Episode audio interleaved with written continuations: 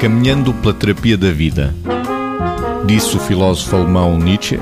quem tem por que viver suporta quase qualquer como.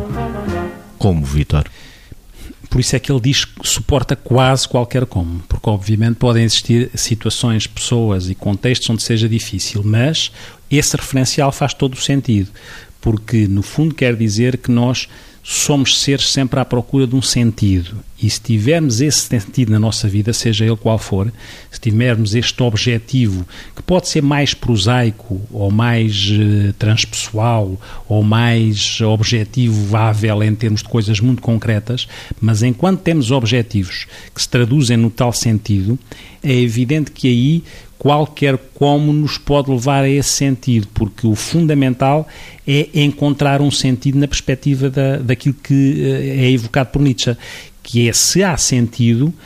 até pode haver dificuldade na procura daquilo que se pretende, naquilo que se quer alcançar, naquilo que se quer resolver, naquilo que se quer superar, naquilo que se quer aguentar, passa a expressão, porque muitas vezes o sentido, quando as coisas estão mais complicadas, pode ser gerir a dificuldade de resolver uma coisa, mas se isso tiver um sentido para aquela pessoa, então qualquer como na perspectiva dele pode fazer com que a pessoa continue a caminhar sem que isso implique uma desistência ou uma uh, eliminação de si própria enquanto pessoa que existe.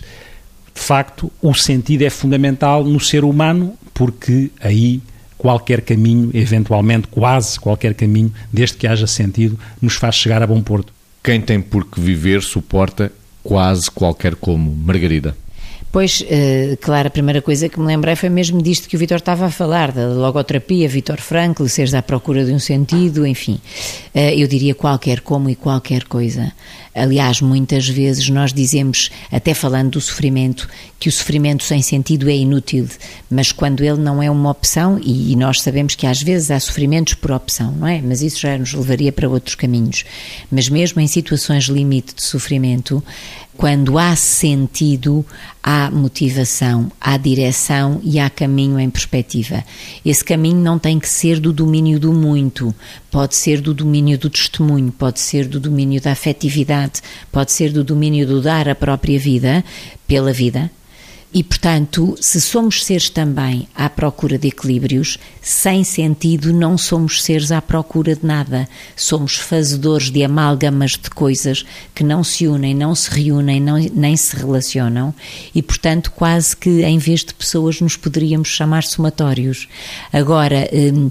este do quem tem por que viver, quem tem razão para existir, suporta quase, porque depois também há esta, esta diferença do quase qualquer como eh, e qualquer coisa, acrescento eu, quase porque há situações limite em que as necessidades básicas, tivemos por exemplo a falar de dor, se tiverem ultra, ou de fome, se tiverem ultrapassado um determinado limiar, é óbvio que é aqui que fica o quase. Portanto, se as necessidades básicas estiverem completamente insatisfeitas e forem profundamente dolorosas, nem somos seres à procura de um sentido, estamos abaixo na pirâmide de Maslow, mas é evidente que temos que nos posicionar para sermos seres